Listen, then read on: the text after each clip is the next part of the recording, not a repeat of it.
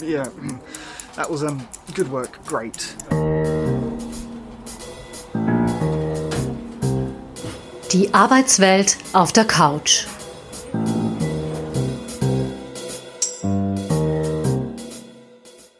Die Arbeitswelt auf der Couch. Das ist der neue Podcast von Sonja Rieder, ihres Zeichens Karrierecoachin und Psychotherapeutin und mir, der Podcasterin Doris Bauer. Ihr hört die zweite Episode des Podcasts, der die Arbeit auf die psychotherapeutische Couch legt, zerpflückt und so manche Hintergründe sichtbar machen möchte. Ich bin im Laufe meines Arbeitslebens sehr interessanten Menschen begegnet und auch sehr unterschiedlichen Charakteren. Für mich ist spannend zu beobachten, dass die, die als besonders engagiert, fleißig und auch gut in ihrem Job betrachtet werden, nicht unbedingt die sind, die auch aufsteigen. Deshalb widmen wir unsere heutige Episode genau dem Thema des Aufsteigens und Karrieremachens und warum es bei manchen klappt und bei anderen nicht. Sonja, woran liegt es denn, dass bei ähnlicher Arbeitsleistung die einen in Rekordtempo aufsteigen, die anderen aber manchmal sogar ewig hinterherhinken? Naja, es ist ja auch nicht so, dass unbedingt äh, jeder aufsteigen will. Also man braucht da schon auch den Zug zum Tor. Man muss das wirklich wollen. Aber wenn das nur so eine halbe Motivation ist oder vielleicht ja oder irgendwann, das, das ist schon einmal nicht genug. Und ich gebe dir recht, dass die Fähigkeit, gut zu arbeiten, fleißig zu sein und so weiter, nicht unbedingt der Turbo ist, um die ganz große Karriere zu machen. Ich meine, das ist schon je nach Berufsumfeld auch wichtig, ähm, aber das Entscheidende sind doch eher andere Faktoren wie eben die Fähigkeit, Netzwerke zu bilden, zu, zu schauen, ähm, was wird auf der nächsten Ebene weiter oben gebraucht, die richtigen Loyalitäten zu entwickeln zu Menschen äh, in der Organisation. Ich meine, nicht umsonst wird da immer wieder die Metapher vom Schachspiel aufs Tapet gebracht. Jetzt ist vor zwei Jahren eine Studie herausgekommen, die sich mit dem Mythos Karriere befasst. Das ist toll, weil wir über den Mythos Arbeitswelt sprechen. Dort wurde unter anderem abgefragt, was Karriere machen denn überhaupt bedeutet eigentlich. Und bevor ich die Top 3 jetzt verrate an dich und unsere Hörerinnen und Hörer, was heißt denn für dich, was ist denn für dich, was heißt Karriere machen? Ah, gut, ich bin überhaupt ein, ein Sonderfall. Ich bin halt ein, ein Freigeist und wollte immer meinen Interessen nachgehen, das machen, was, ja, was ich interessant und spannend finde. Und Menschen finde ich spannend und dann habe ich eben auch mit vielen interessanten Themen zu tun. Das noch dazu mit einer relativen Freiheit, wobei es natürlich äh, materiell nicht so eine, die Selbstständigkeit nicht so eine klare Absicherung ist wie die Anstellung, wobei die Anstellung ja heutzutage auch nicht mehr so sicher ist. Also ich würde jetzt nicht sagen, dass ja, ich da so exemplarisch bin. Es gibt schon Leute so wie mich, aber ich denke, für viele andere spielt schon auch das Thema Sicherheit und einfach äh, fixes Gehalt haben. Schon eine interessante Arbeit auch haben. Aber, aber heißt das dann Karriere? Ein sicheres Gehalt und eine fixe Anstellung? Das ist eben individuell sehr unterschiedlich. Für, für manche bedeutet Karriere machen eben Aufstieg das ist sozusagen dieses klassische Karrierebild, die, die Karriere als Leiter, die Karriereleiter oder die Schornsteinkarriere oder wie immer. Das war so klassisch das, wenn man gesagt hat, jemand macht Karriere. Das hat sich schon differenziert. Also es gibt äh, schon zunehmend äh, Leute, die die zum Beispiel sagen, äh, die Work-Life-Balance, die ist mir einfach wichtiger zum Beispiel, man sagt eben bei den, bei den Jungen, die nachkommen, Generation Z, aber auch, ähm, ich denke, das ist auch ein, ein Lebensaltersfrage. Also es ist, äh, es kann jemand ein klassisches Karriereverständnis haben und dann ab den mittleren Jahren sagen, ja gut, und Life Balance ist mir wichtiger.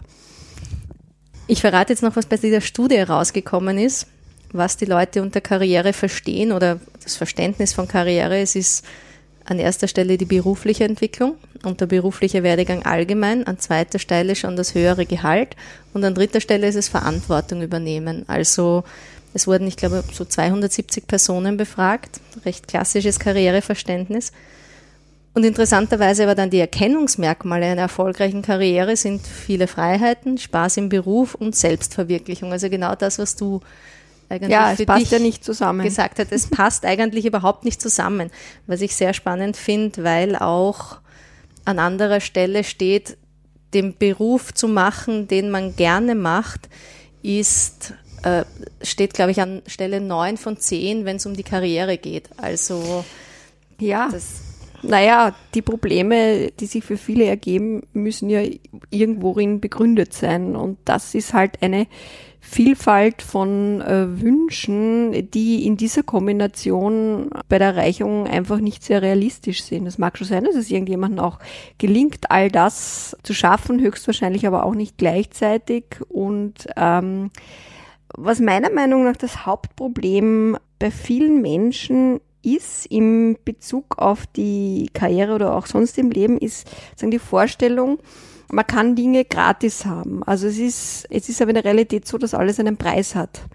Und die Gesellschaft funktioniert oder die Vorstellungen sind irgendwie so, ähm, dass man aber vieles haben kann und auch gleichzeitig und keinen Preis zahlen muss. wird einem das suggeriert einfach über Ja. die Gesellschaft. ja, wie auch immer, ich meine, da machen wir alle mit, Werbung oder was weiß ich.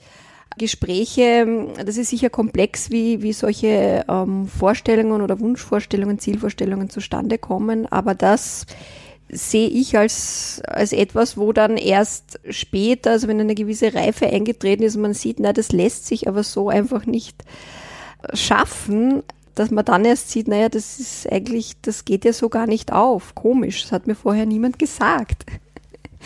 Was, was für einen Preis hat's denn? Naja, Also- also eine, eine klassische Karriere hat einen schon einen hohen Preis. Man muss, man muss äh, verfügbar sein. Es wird, äh, das Leben kreist um, um die Arbeit. Das Leben ist die Arbeit. Oft werden eben auch private Kontakte dann ähm, für die Arbeit benutzt oder sozusagen es ergibt sich halt einfach. Das, das ist der Fokus des, des gesamten Lebens. Es ist schwierig daneben äh, andere Dinge zu entwickeln, die, die dann auch sehr wichtig sind. Also es, viele zahlen einen Preis mit ihren Beziehungen, mit der Familie, wo man halt einfach nicht nicht genug Energie dann dafür auch hat. Vielleicht ist man schon zeitlich da, aber hört halt die Woche am Freitagabend auf, Mails werden dazwischen gecheckt und Sonntagnachmittag ist man eh schon wieder nervös. Was, oder halt zumindest gedanklich dort, wo man war und Wie flexibel muss man denn aber dann trotzdem sein? Weil dieses nicht den Beruf aus, also den Karriere machen heißt, nicht den Beruf auszuüben, den man machen möchte, also das eben ganz unten. Wie weit muss man denn Zugeständnisse machen, auch wenn man jetzt sagt, man möchte Karriere machen um jeden Preis und wenn es dann in einem Zweig nicht funktioniert, äh, ist diese Flexibilität möglich? Wie sind denn deine Erfahrungen? Wie Also ich würde das um jeden Preis Karriere machen sowieso, also in dieser Zuspitzung überhaupt niemanden empfehlen, weil es immer so ein gewisses aleatorisches Moment gibt. Also es hat auch was mit Zufall zu tun, wenn es aber auch nicht ein reiner Zufall ist. Also es hat schon natürlich viel mit, wie man es anlegt, wie man es vorbereitet, wie man das klug durchdenkt zu tun, aber es ist nie so ganz garantiert und Dinge passieren halt einfach, ja. Also ich halte es schon zum Beispiel ein intaktes Privatleben, ein gewisser Freundeskreis, das ist wichtig für Dürrephasen. Und ich habe noch keine Karriere gesehen in dem Sinn, wo jemand wirklich gesellschaftlich, beruflich was erreicht hat, wo es nicht auch Phasen gibt, wo man halt kleine Brötchen backen muss, wo man irgendwie abwarten muss, wo man nicht weiß, wo es lang geht, wo man vielleicht überhaupt dran zweifelt, mit dem muss man einfach rechnen. Und in diesen Phasen braucht man aber dann irgendeinen anderen Halt. Ist das bei jungen Leuten, die sagen, sie wollen aufsteigen oder Karriere machen, sind sich die dessen bewusst? Nein. Nein. Und du bist dann da und fängst sie auf, sie. Ja, also ganz jung, so Mitte 20 sind ja die wenigsten meiner Klienten, die Ja. sind so 30 aufwärts. Ich würde sagen, die meisten zwischen 30 und 50. Da haben die meisten äh, schon verstanden, ja, dass das nicht so äh, ganz so einfach ist. Aber ähm, für Junge ist das sehr schwierig, Orientierung auch zu finden, sowohl die Berufswahl, was interessiert mich eigentlich oder was, was wird nachgefragt, aber dann eben auch diese Vorstellungen, wie es einem dann eben gehen wird und wie man da vorankommen wird. Ja, und Wenn wir jetzt schon bei den Jungen sind, jetzt auch wieder Infos aus dieser Umfrage. Noten, Studienabschluss, Praktika, unbezahlte Praktika so sind von sehr vielen und vor allem den Älteren in, im untersten Bereich genannt worden, der Wichtigkeit fürs Karriere machen. Wie siehst denn du das? Ja, also so würde ich das nicht sehen. Das kommt sehr darauf an, was man macht äh, in diesen Praktika. Also ähm, zum Beispiel einer Studienwahl, wo das Studium per se noch keinen Beruf äh, ergibt, äh, wäre es sowieso wichtig, Erfahrungen zu sammeln, weil man ja rein über das Studium äh, überhaupt nichts Vorgegebenes hat. Geisteswissenschaften. Äh, richtig, zum Beispiel. zum Beispiel. Also da, da wäre es ganz wichtig. Ähm, und ähm, auch bei anderen Studienrichtungen, es sind einfach Einblicke ins, ins Arbeitsleben, ja, und ähm, sehr oft gibt sich dann sehr wohl ein Kontakt, der auch eventuell zu einer späteren Anstellung führen kann. Das ja. heißt, Praktika, um zu lernen, um Kontakte zu knüpfen. Ja. Durchaus wichtig. Wichtig, ja. Ja. ja. Es wird auch vielfach einfach im Lebenslauf auch erwartet. Also Sie sehen, was weiß ich, die, die Top-Wirtschaftsabsolventen, die haben nicht nur eben ein, ein schnelles Studium an einer guten Uni mit Auslandsaufenthalt, sondern eben auch aussagekräftige Praktika bei klingenden Namen, Firmennamen. Wo liegen denn die größten Irrtümer bei Arbeitnehmerinnen in Bezug auf Eigenschaften, die man fürs Aufsteigen mitbringen muss? Die Überschätzung der Bedeutung von Wissen. Ja, äh, Wissen und Fleiß, also Aber die ähm, Fachwissen oder Weltwissen, universelles mhm. Wissen? Also universelles Wissen, ich glaube, dass so diese Allgemeinbildung ist hat weniger Bedeutung als früher oder wenn dann erst wieder ab auf einem bestimmten Level, nämlich im, äh, im Top-Management ist es dann schon bedeutsam, was man da so mitbringt aus der Kinderstube oder nachher aufgebaut hat.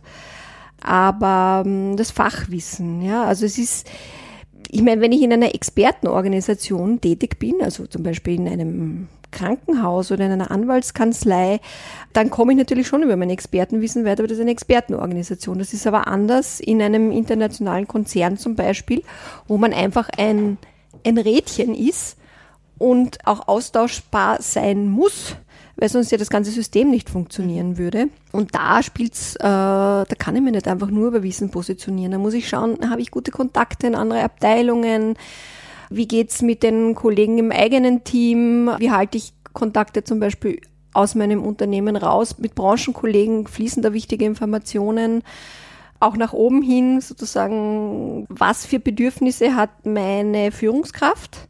Wie geht's der eigentlich? Das vermisse ich oft total. Ja, da kommen Leute zu mir, die wollen unbedingt aufsteigen.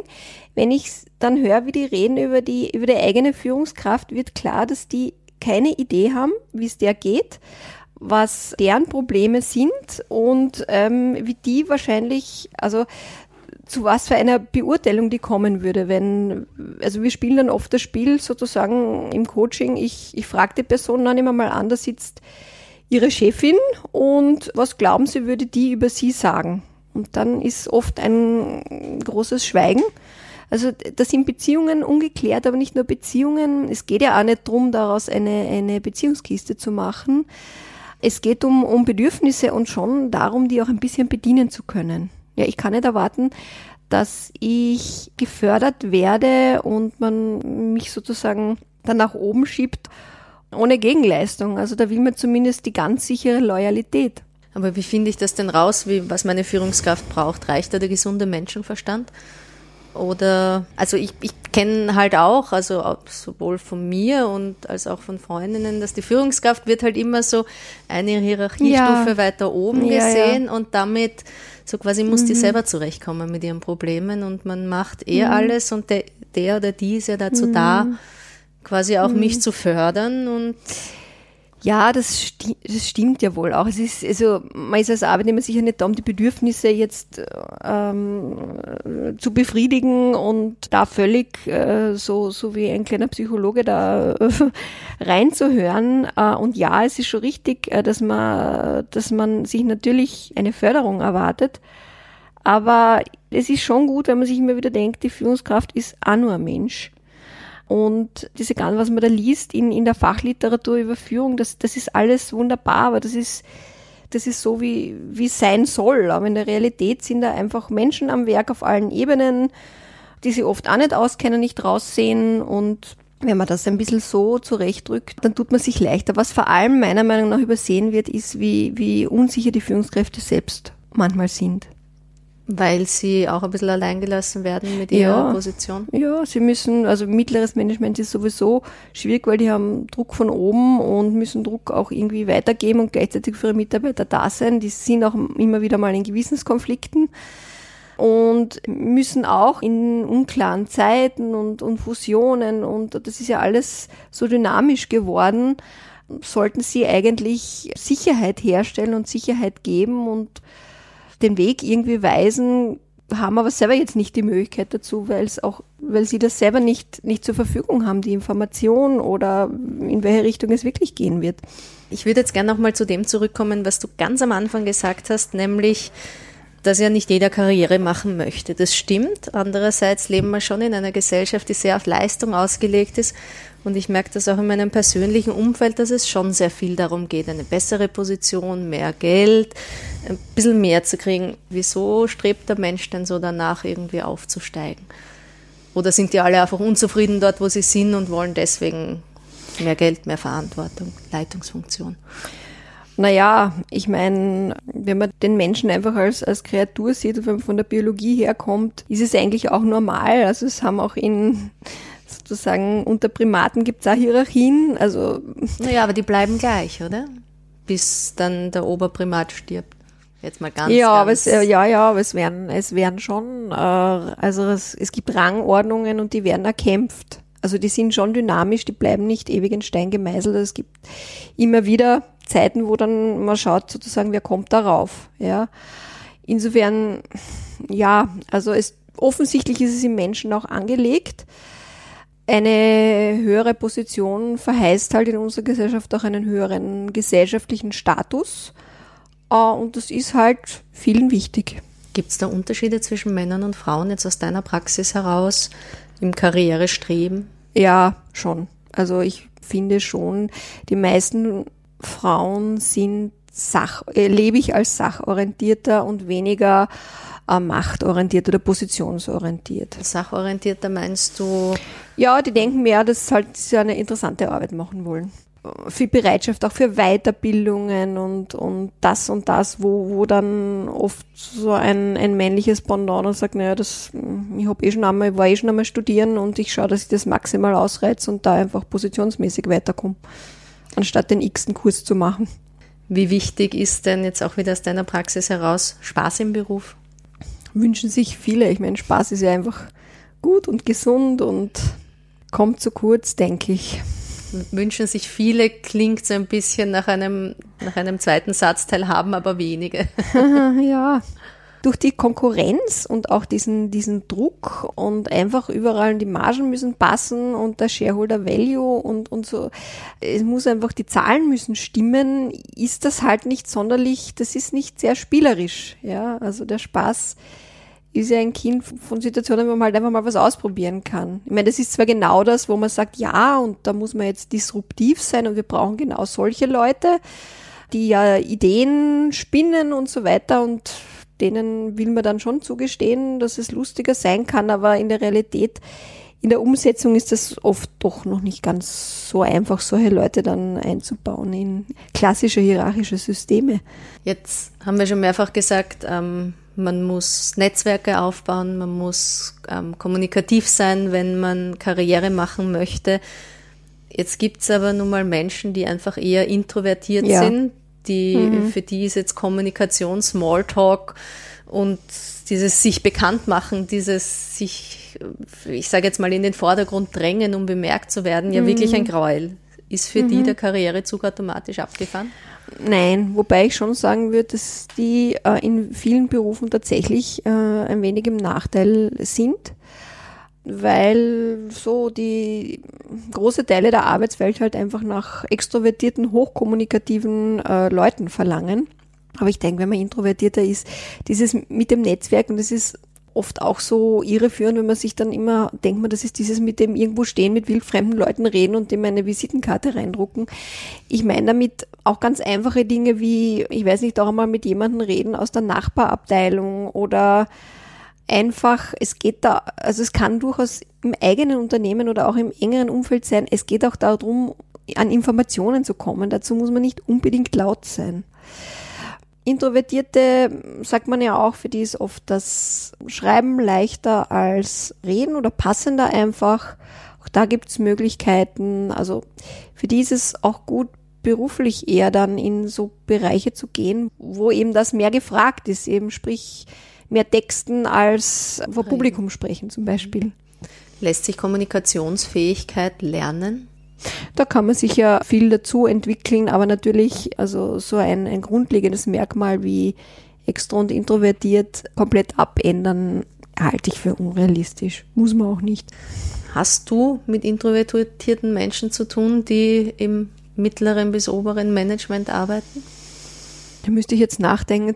Also komplett introvertierte Leute auf solchen Ebenen fallen mir jetzt nicht ein, die, die ich gekannt habe.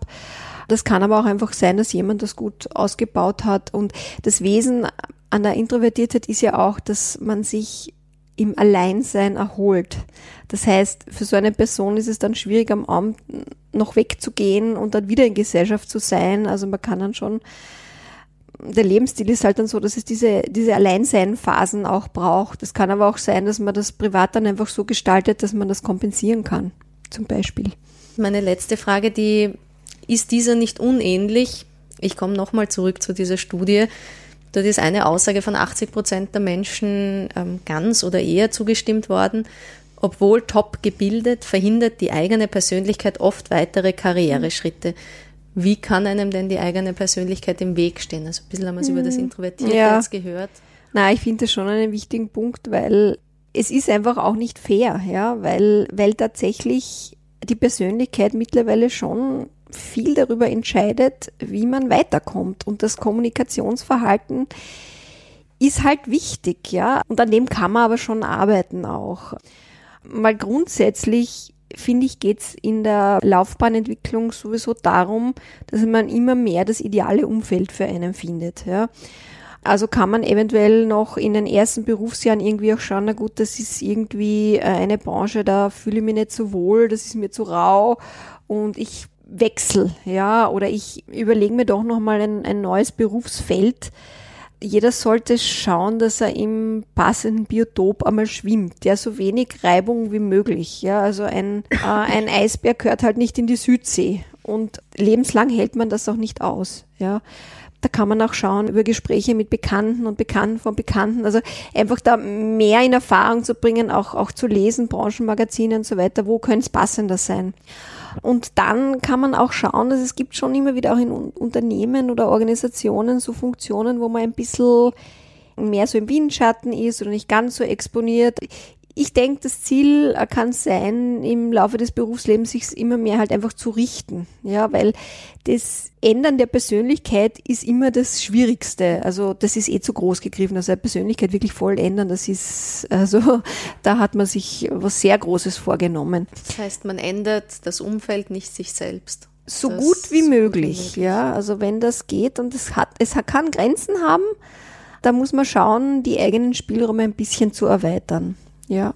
Ja, und ich komme nochmal auf diese Männer-Frauen-Unterschiede jetzt auch gerade, was diese persönlich, das Persönlichkeitsbild und so angeht. Natürlich kann man schwer verallgemeinern, aber merkst du so Tendenzen, wo man sagt, okay, das sind eher weibliche Karrierehindernisse und das eher männliche? Also viel hängt halt auch vom Selbstwertgefühl ab.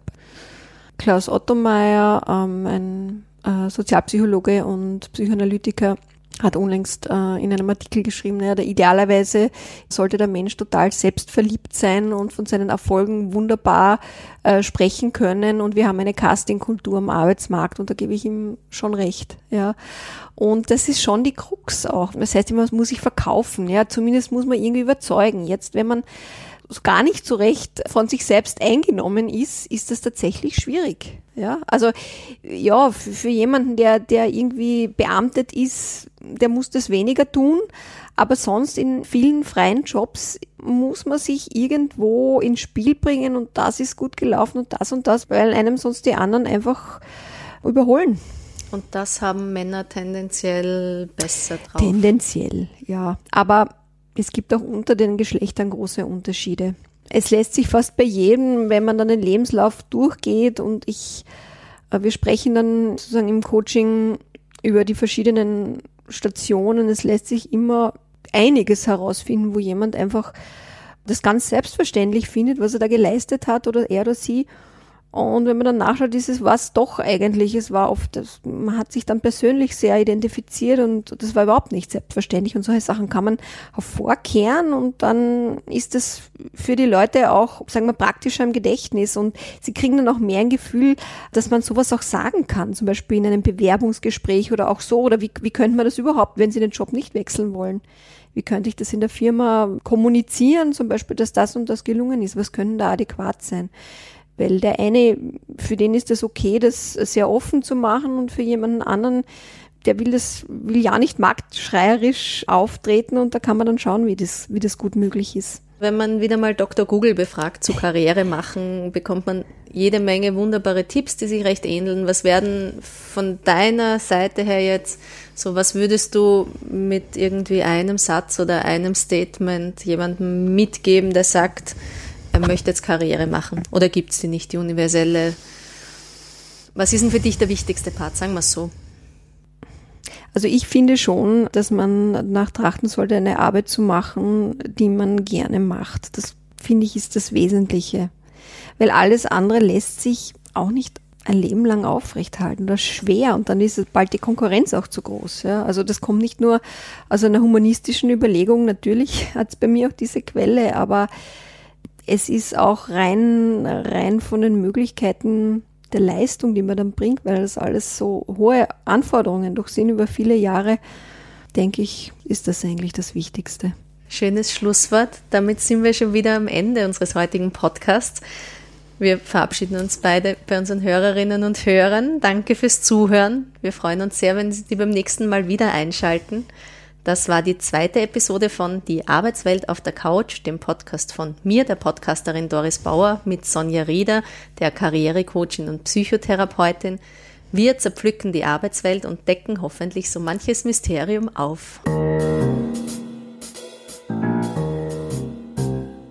Die Arbeitswelt auf der Couch.